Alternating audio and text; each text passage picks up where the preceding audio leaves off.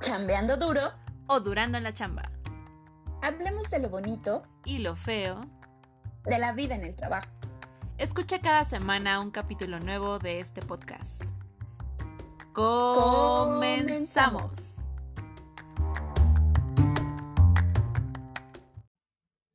Hola, ¿qué tal queridos chambeadores? Yo soy Eva y me acompaña Gaby. Bienvenidos a un episodio más de Bonita Chamba. Hoy vamos a abrir con una pregunta. ¿Han sentido que su éxito se debe a la suerte o que no son suficientemente buenos en el trabajo?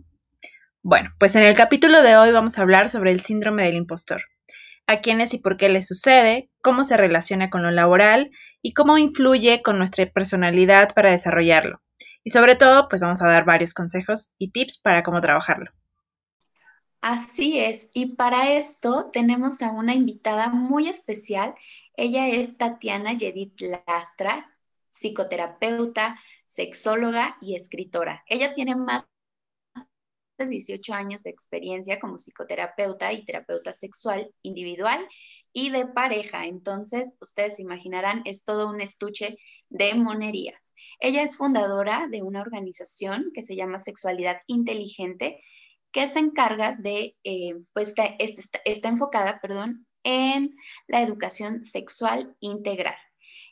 Es cofundadora de Amor y Sexo para Ti, organización enfocada en potenciar el desarrollo personal y la sexualidad femenina.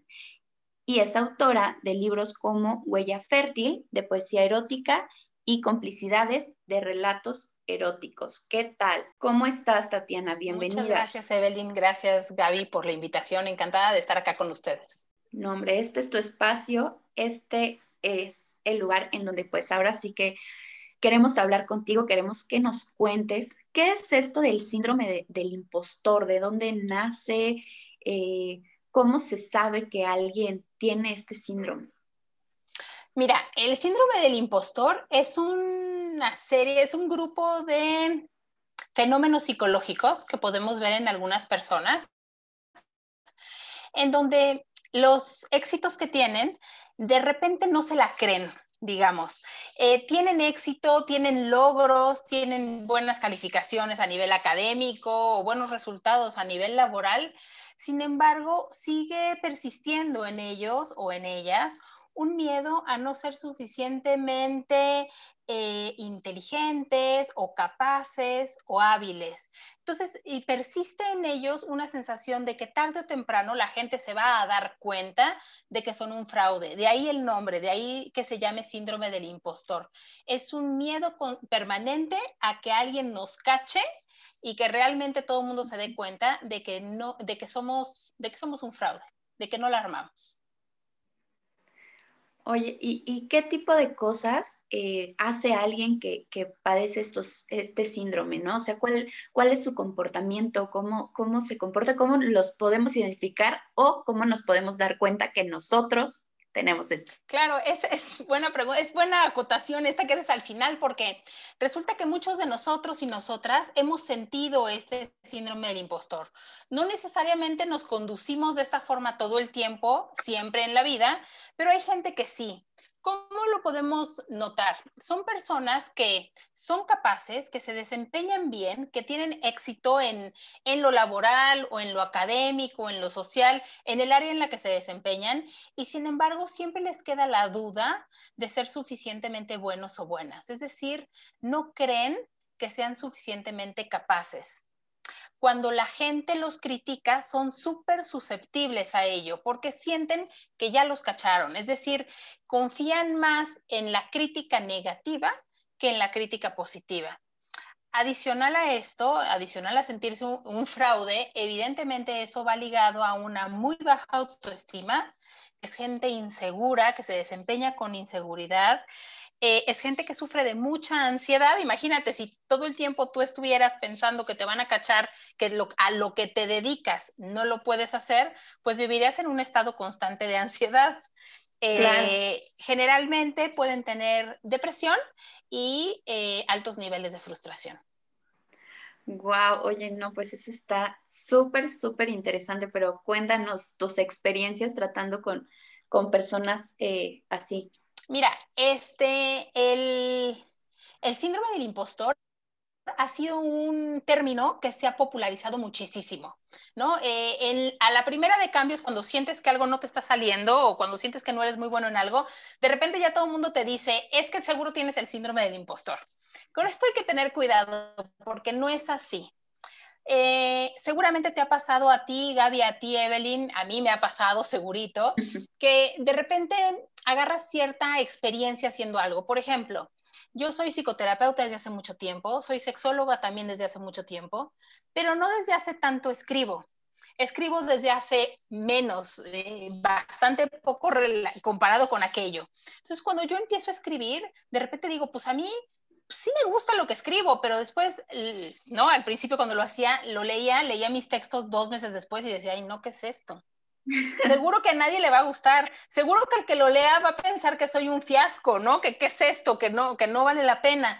Entonces, de repente uno misma o uno, uno mismo pierde la objetividad como para calificar su trabajo. Claro. Ya vemos personas que eh, tendemos a calificarnos de más, ¿no? Que, tenemos como un, un, un, ego más infladito y entonces pensamos que cualquier cosa que hacemos es preciosa y estamos las otras personas a las que nos pasa lo contrario y entonces nos calificamos de menos. Es importante hacerlo ver así porque todos hemos tenido esta sensación en algún momento de la vida y eso no quiere decir que tengamos el síndrome del impostor. Eh, para que una persona pueda ser diagnosticada con el síndrome del impostor, tiene que ser eh, un modus operandi en su vida y algo que realmente marque todas las etapas de su vida y su personalidad. Entonces, esto es súper importante. Adicional a eso, las, que acuñaron este término son dos doctoras psicólogas americanas y ellas encontraron que es un síndrome mucho más común en mujeres que en varones. Y ellas, eh, en este estudio que hicieron, encontraron que tiene que ver justamente con los estereotipos y roles de género. De alguna forma, a los varones se les enseña a destacar y a confiar un poco más en sus habilidades y a las mujeres a confiar un poco menos en ellas, lo cual es obviamente lamentable. Y, sabes, que lo dices, Tatiana, yo platicando pues con mis amigas, justamente me di cuenta que muchas nos hemos sentido de esa forma, ¿no? Y, no nada más, eh, o sea, no nada más por el tema del síndrome del impostor, creo que eso le sumaría y, algo que mencionas en este momento, así como me hizo clic, de que nos sentimos así porque somos mujeres trabajando siempre con muchos hombres, ¿no? Entonces sientes esa presión adicional de que no puedes fallar, ¿no? Porque pues estás, en un, eh, entran como este juego de roles, ¿no? Eh, creo, que, creo que sí es un tema súper, súper importante. No creo que toda, no, no, creo que solamente le pase a las mujeres, pero sí creo que es en, un nivel un poco más eh, alto y lo, lo, he podido ver más como con mis amigas. Con mis amigos también lo ha pasado, pero muchos no lo hablan, como que siento que es algo que les da como pena, como miedo, como que no se exterioriza, ¿no? Entonces ahí te pregunto, o sea, ¿esto le pasa a todos? O, sea, o solo a algunos? Sí, bueno, claro, nos pasa, a todos nos puede pasar en algún momento de la vida, no es como decir, ¿te has sentido ansiosa? Sí, pues sí, seguro todo el mundo reconoce que se ha sentido ansioso en algún momento de la vida, pero no te manejas constantemente en la ansiedad. Si te manejas constantemente en la ansiedad, entonces sí ya podemos hablar de un síndrome, de un padecimiento o de una estructura de personalidad. Si es algo que has experimentado eh, de manera eventual y responde a, los, a las situaciones de vida, entonces estamos hablando de una cosa totalmente acorde y, flexible, ¿no? Con, lo que te va ocurriendo en, en, la vida. Entonces, eh, cuando se puede hablar de un síndrome es cuando una persona tiene, tiene estas características de manera persistente y empieza a ser un obstáculo en su vida de manera constante. Se lo, se lo topa en el trabajo, pero en pareja, pero en familia, pero eh, si tiene que pararse a, a, dar una queja en la, en la compañía de luz, ¿no? Claro, y, en lo laboral específicamente, ¿cómo es que lo podemos ver? O sea, ¿cómo, cómo, ¿cómo se puede relacionar esto? Porque creo que justo se relaciona en todos los ámbitos de la vida, pero en lo laboral es donde más nos hace como sufrir un poco. Sí, en lo laboral es muy claro, porque por un lado, tanto en lo académico como en lo, como en lo laboral tenemos objetivos, ¿no? Todos nosotros cuando, cuando entramos a un trabajo nos dicen qué es lo que tenemos que lograr y cómo se nos va a calificar. Lo mismo que en la escuela, tú presentas un examen y te sacas cero, te sacas cinco, te sacas diez. Entonces, en lo laboral es muy palpable la calificación que vas a obtener del trabajo que estás realizando. Entonces, termina siendo como muy visible en lo laboral. Por otro lado, en lo laboral constantemente estamos enfrentando retos, ¿no? Salvo que tengas un trabajo muy monótono, eh, normalmente o tienes que ir a vender y entonces te tienes que enfrentar a gente nueva, situaciones nuevas, o tienes que pasar un examen, o tienes que aprender de un producto, o tienes que enseñar un trabajo, ¿no? O mostrar un proyecto. Entonces, eh, se vuelve en un lugar en donde constantemente tienes que estar demostrando. Totalmente de acuerdo. Al final, eh, como dices tú, ¿no? O sea, las personas que, que en algún momento tenemos o, las personas que viven en este, en esta situación, pues seguramente enfrentan situaciones de, de, conflicto grandes, ¿no? O sea, yo, yo he conocido personas que me han dicho, es que creo que tengo este síndrome porque siento que todo lo que he logrado ha sido por suerte, ¿no? Siento que si me, que si me dan, si, me dicen en el trabajo, felicidades, lo hiciste muy bien, eh, fue por suerte porque yo estaba ahí en el momento indicado, o sea, no, no se dan como este amorcito de decir, claro, es mi trabajo, es lo que, lo que yo he hecho, ¿no? Pero cuéntanos más sobre cómo si estas personas identifican que están pasando o que tienen este síndrome del impostor, ¿cómo pueden hacer para, para subsanar, para ayudarse? Evidentemente sé que, que a lo mejor ir, ir, a terapia, pero, pero pues, ¿tú qué, qué les dirías? Mira, algo que es súper importante decir en este, en este punto es que si tú o cualquiera de los que nos está escuchando eh, nota que tiene estos síntomas, ¿no? Que tiene estas conductas, eh, lo más importante a decir es que no hay una razón eh, única por la que somos así, ¿no? Hace unos días hablaba con Evelyn y le explicaba cómo yo veo esto del síndrome del impostor y le hacía la analogía de un iceberg. Eh, cuando uno ve un iceberg desde afuera, lo único que ve es la puntita, ¿no? Es, es lo que sobresale del agua. Pero abajo, abajo de esa puntita, la parte que no vemos, es justamente la parte más grande y la parte más importante de ese iceberg, lo que sostiene esa puntita. Entonces, cuando, cuando uno observa conductas parecidas a la, del, a la del síndrome del impostor que ya platicamos, uno está viendo nada más el puro síntoma, que es como nosotros los terapeutas o los psicólogos hablamos de las conductas. Eh, estamos viendo solamente el síntoma y no estamos viendo lo que lo sostiene, es decir, toda nuestra personalidad, todas nuestras carencias, nuestros miedos, nuestras ansiedades, nuestros deseos, nuestras expectativas, todo eso está sosteniendo estas conductas. Entonces, ¿qué tenemos que hacer? Justamente eh, lo que hay que hacer es una revisión personal, una introspección, un análisis personal de qué nos puede estar generando esos síntomas. Por supuesto que eso se hace mucho mejor acompañada o acompañado, como acabas de decir, por un terapeuta o en un proceso emocional, pero sí tenemos algunas claves de por dónde hay que investigar y con esas sí podemos irle ayudando a la gente que nos está escuchando. Totalmente. Entonces, mira, en mi experiencia, eh, es gente que tiene baja autoestima. El término de la autoestima está muy choteado muy, muy choteado. Y de repente es casi de, quiérete a ti misma, quiérete a ti mismo, y ya con eso ya la armaste y ya tienes autoestima. Y no va por ahí. El clásico. Me parece que... El clásico échale ganitas que, pues, claro, yo no sé para otras cosas, pero para estos temas, para temas emocionales y psicológicas, ciertamente no nos sirven.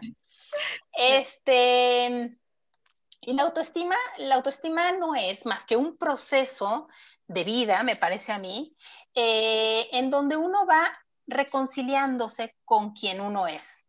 Entonces uno empieza a ver sus, eh, sus bondades y sus defectos y eh, lo que me gusta y lo que no me gusta y me voy reconciliando con quien soy. No quiere decir que todo me guste, por supuesto que no, eso sería imposible, pero sí que voy conociéndome un poquito más y que ese conocimiento hace que me quiera cada vez más. A mí este tema de tiene baja autoestima o alta autoestima es un concepto como tan subjetivo y tan general que a mí me parece difícil calificarlo. Lo que sí creo es que uno puede ir haciendo cosas para irla fortaleciendo. Y en estos casos, en el caso de alguien con, con síndrome del impostor, normalmente hay una desconfianza súper eh, arraigada en mí misma o en mí mismo. Entonces, ese es el primer punto que, que tendríamos que explorar. ¿Cómo va este rollo de qué tanto crees en ti, qué tanto te quieres, qué tanto confías en ti? Eh, ¿No? Por ahí empezar a hacernos algunas preguntas. Ese es el primer punto a, a indagar. Perdón, Evelyn. No, no, ahí, ahí te quería preguntar una cosa, ¿no? Que de pronto está esto de la autoestima, pero también está del otro lado el tema de la, del, lo que decías, ¿no? El cuando me la creo así inmediatamente de que yo soy súper guau y nadie más puede que yo, ¿no? Y creo que ahí viene también un poco el tema, bueno, no sé, tú, tú nos dirás, de cuando todo siempre me sale bien y cuando el día que no me sale bien, o sea, fatal, ¿no? El perfeccionismo, que no me siento satisfecha, claro. me súper exijo tanto, o sea, de ahí, ¿cómo, cómo se hace? O sea, ¿cómo, cómo lo podemos... Ahí, eh, de, en ese sentido estamos hablando justo de la personalidad opuesta, ¿no? De estas personas que eh, siempre creen que tienen la razón y siempre lo hacen bien y siempre son perfectos. En este caso, digamos, estaríamos hablando más de una personalidad narcisista, ¿va? Que es justo lo opuesto de lo del síndrome del impostor. Y en este caso, como bien lo dices, son personas que nos sentimos o se sienten eh, perfectas y que entonces frente a la primer frustración no sé cómo, no sé cómo sostenerme, no aguanto, tengo tengo poquísima tolerancia a la frustración, porque claro, mi, mi, personalidad está construida pensando que soy perfecta. Y en el momento en el que esa ilusión se rompe, no sé cómo manejarme. Entonces, justamente es el, digamos, es, la personalidad opuesta. En este caso, la gente que tiene síndrome del impostor no confía en sí misma. Y en el otro caso, hay, una, eh, hay un exceso de confianza, ¿no?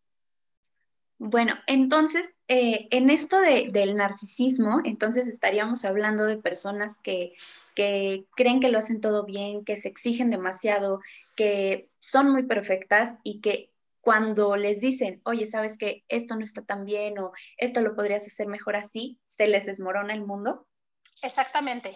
Entonces podemos decir que el perfeccionismo está en la base tanto del narcisismo como de quien padece el síndrome del impostor.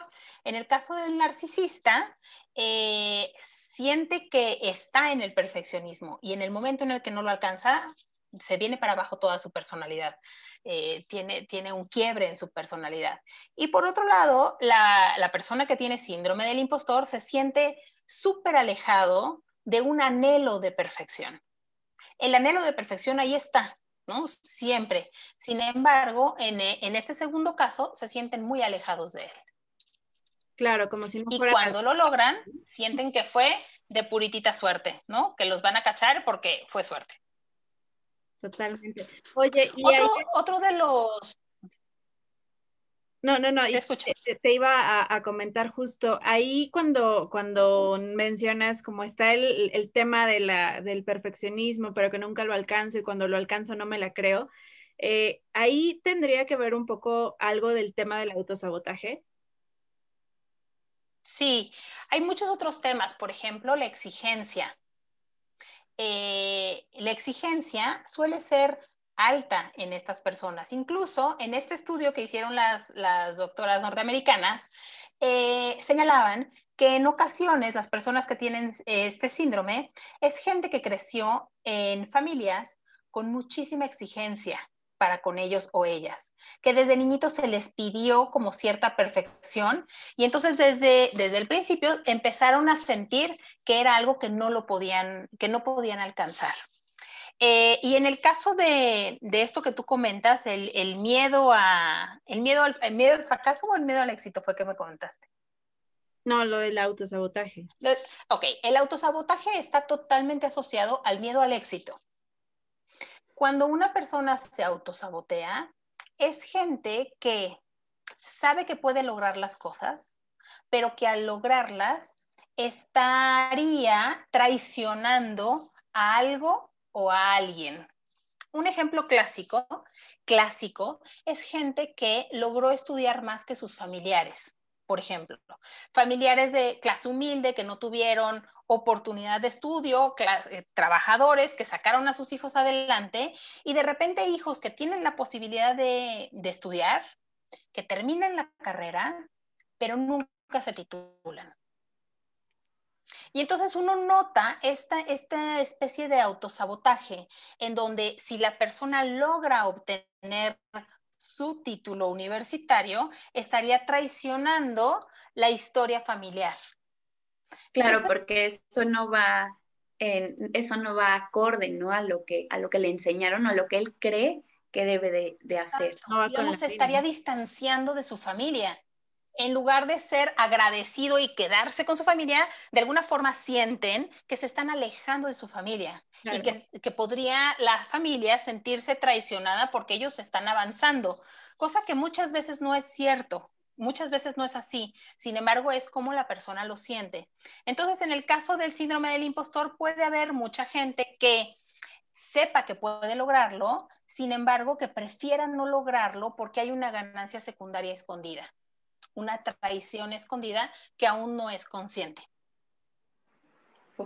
Todos estos elementos que estamos hablando son elementos inconscientes, justamente, que son los que uno tiene que ir encontrando eh, con, el, con el análisis personal, ¿no? Claro. Oye, y, aquí cómo tienen que ver las apariencias, porque creo que eso también tiene que ver con, mucho con las apariencias, ¿no? De cómo, con quién me quiero relacionar, con quién quiero tener lazos, eh, y, cómo, cómo al final del día, pues esto también interfiere, ¿no? Con el juego de que tienes con relaciones con, tu círculo de familiar, tu círculo de amistades, tu círculo de trabajo, ¿no? Claro, porque si tú sientes que supongamos que tú tienes un trabajo como gerente de ventas, ¿no? Pero realmente no crees que seas buena vendedora y eh, piensas que siempre que has vendido ha sido pura suerte. Eh, cuando tú te vincules con tus compañeros o compañeras del trabajo, vas a estar sintiendo que tienes que aparentar ser algo que no eres. Cuando tú vayas con tus clientes vas a tener que aparentar ser algo que no eres, porque en efecto tienes el título de gerente de ventas, pero tú no te sientes nada de gerente de ventas, no te sientes ni siquiera buena vendedora. Entonces, eh, digamos que ponen mucho esfuerzo en, que la gente no los conozca o no las conozca de verdad, porque en cuanto las conozcan, sienten que van a ser eh, tachadas de, de fraudulentas, ¿no? De mentirosas, Exacto, van a ser descubiertas. Entonces, por supuesto que los vínculos personales están muy mermados. Me tengo que mantener a la distancia para que tú veas exclusivamente mi apariencia y no puedas, no puedas tener ningún vínculo de intimidad conmigo que me, que me, de, que me quite la máscara, pues. Oye, y tú, tú nos, nos hablabas, o sea, como de esta parte, porque tú decías, bueno, al final eh, estos son síntomas, ¿no?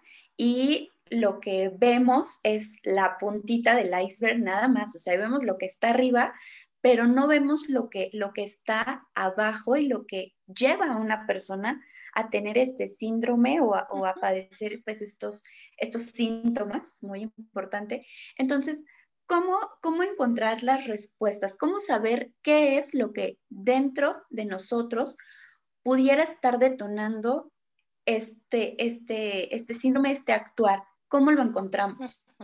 Mira, para mí, eh, cuando trabajo en consultorio, es clarísima la línea que yo tengo que seguir. Si alguien me dice, no puedo lograr esto, lo que sea, ¿eh? En este caso estamos hablando del síndrome del impostor, pero lo que sea. No puedo, por más que me esfuerzo, quiero dejar a mi novio, no puedo, quiero este, titularme y no puedo, quiero crecer en mi trabajo y no puedo, me, cualquier cosa que no puedas lograr o que te dé, que te esté causando conflicto, la línea de investigación que yo siempre se digo es cuál es el miedo que hay de fondo. Y a lo mejor tú no te puedes titular y Evelyn no se puede titular, pero tu miedo va a ser totalmente diferente al de ella. No tienen por qué, ser, por qué tener las mismas respuestas. Entonces, justo ahí es donde yo indago. ¿Cuál es el miedo que hay de fondo? Y esto, yo te puedo hacer la pregunta, si tal cual, evidentemente no vas a tener una respuesta, o a lo mejor no vas a tener la respuesta, o a lo mejor ni siquiera es una respuesta, sino varias, ¿no? Un montón de respuestas ahí anudadas. Por eso el proceso terapéutico es un proceso terapéutico, no es una consulta en donde yo voy, te hago tres preguntas y ya llegaste a tu meraneta, ¿no? No, no va así. es un proceso en donde poco a poquito tenemos que ir llegando más profundo a lo que te pasa, a cómo te sientes, a qué genera esos sentimientos. Por ejemplo, ¿desde cuándo te sientes así? ¿Con quién te sientes así? ¿En qué circunstancias te sientes así? ¿Frente a qué personas te sientes más así que, con otras? ¿no? Si hay alguna vez que no te hayas sentido así, tratar de indagar ahí qué fue lo que pasó para que no te sintieras así. Y de ahí se desprenden, bueno, 800 preguntas. Creo que a mí lo que nunca me falta son preguntas. Justamente, ¿no? Para las que eh, es claro que yo no tengo la respuesta. ¿no? Las respuestas se tienen que ir encontrando en conjunto con la persona que tengo enfrente, con la que estoy hablando y que es la experta en, sí misma.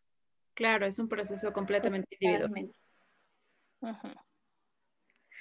No, pues súper, súper interesante, Tatiana, todo esto que nos comentas, de, de verdad que es, es un mundo, es, es, un universo, como siempre lo decimos nosotros, o sea, poder realmente experimentarnos y conocernos a nosotros mismos, pues evidentemente nos va a llevar a, a evolucionar, a trascender y a superar estos conflictos que podemos estar enfrentando en nuestro día a día. Así que así lo tienen eh, bonita gente chambeadora, pues hoy hablamos de lo que es el síndrome del impostor, cómo podemos identificar si nosotros estamos enfrentando esto, cuáles son los síntomas, cómo le hacemos, cómo nos damos cuenta si lo estamos viviendo en nuestro trabajo y sobre todo, pues cómo podemos empezar con, con estos consejos que ya nos daba Tatiana para empezar a subsanar esto y como ella bien lo, lo dice también, o sea, al final eh, pues ir a terapia si es algo que pues ya nos está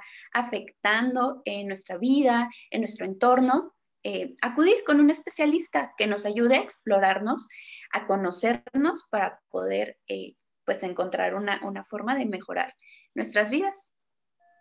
Así es, así es, Gaby. Yo creo que aquí algo que yo rescato mucho de, esto es el autoconocimiento, que creo que ya lo hemos venido hablando en, diferentes capítulos, que es el autoconocimiento, aprender a identificar cuáles son eh, eh, eh, nuestra personalidad, definirla, o sea, y como dicen por ahí, ¿no? Identificar de qué pata coge a uno, porque de ahí es donde, donde vamos a encontrar las, las preguntas indicadas, porque más que otra cosa creo que son preguntas, más allá de las respuestas, porque Exacto. de dónde nace la pregunta, ¿no? Cuando ya empiezas a hacerte las preguntas clave, es ahí donde ya estás en el camino eh, necesario y justo, o sea, sí ir a terapia, hablarlo con amigos, eh, creo que mucha comunicación es, es la clave para, para no sentirnos así, porque no es nada cómodo estar todos los días en un trabajo en el que no te sientes eh, suficiente eh, y aunque realmente lo eres, ¿no? Entonces, pues nada, yo quiero agradecer mucho a Tatiana eh, por acompañarnos aquí. Y nada, Tatiana, si, si quieres eh, compartirnos dónde te pueden encontrar las personas que nos escuchan, si necesitan alguna consulta, alguna sesión contigo, ¿dónde te pueden encontrar? Súper, pues lo más fácil es encontrarme por Facebook o por, por Instagram con mi nombre completo, Tatiana Yedid Lastra, así estoy en todos lados. Perfecto. Muchísimas gracias, Tatiana. Al contrario, un placer estar con ustedes. Gracias. Muchas gracias a, todos los que... Y muchas gracias también a todos los que nos escuchan eh, en sus casas, camino a su trabajo, en su trabajo, que ahora es en casa. Eh, pero bueno, pues nos vemos en el siguiente episodio de, de este podcast. Recuerden seguirnos, arroba bonita chamba. Nos vemos hasta la próxima. Adiós. Bye. Bye.